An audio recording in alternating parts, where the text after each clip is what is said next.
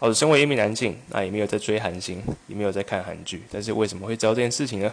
就是经过我妈妈跟我的妹妹，还有我的女性友人跟我讲，就说他们两个分手了。那身为一个旁观者，我会直觉会感觉说，嗯，因为有听说他们是在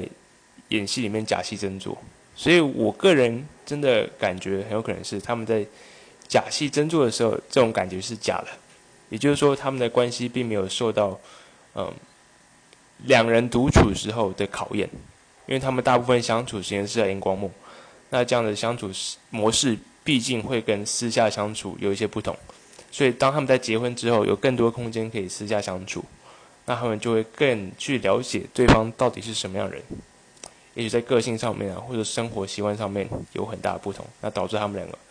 真的就是天理不容，呃，这个好像不太对，就真的不合，所以最后就离婚了。